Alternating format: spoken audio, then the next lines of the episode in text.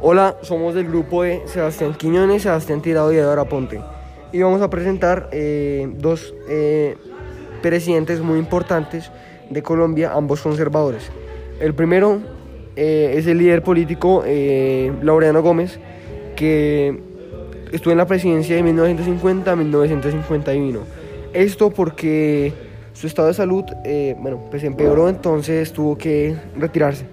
Y se el poder a un a, también un, a, un líder del Partido Conservador llamado Roberto Urdaneta. Bueno, él intentó regresar después, en 1953, a la presidencia.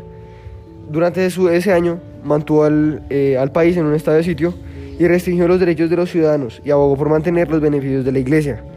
Él también creó un programa muy importante para hoy en día que, pues, que tuvo una trascendencia muy grande, que fue el, programa llamado Revolución del Orden. Bueno, otro presidente muy importante, eh, conservador también, como ya había mencionado, es Mariano Espina, Mariano Espina Pérez. País, país, país. Bueno, fue el primer presidente conservador eh, de 1946 a 1950. Él hizo varias obras que, y bueno, se dice que fue uno de los principales causantes del el Bogotazo.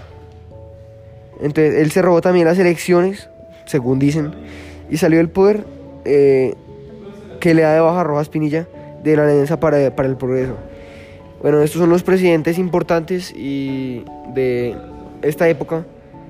Bueno, marcaron una época trascendente, por ejemplo, Mariano, Mariano Espina Pérez, eh, por, por haber hecho el Bogotazo y dar paso también a alguien muy importante en la historia de Colombia llamado Rojas Pinilla.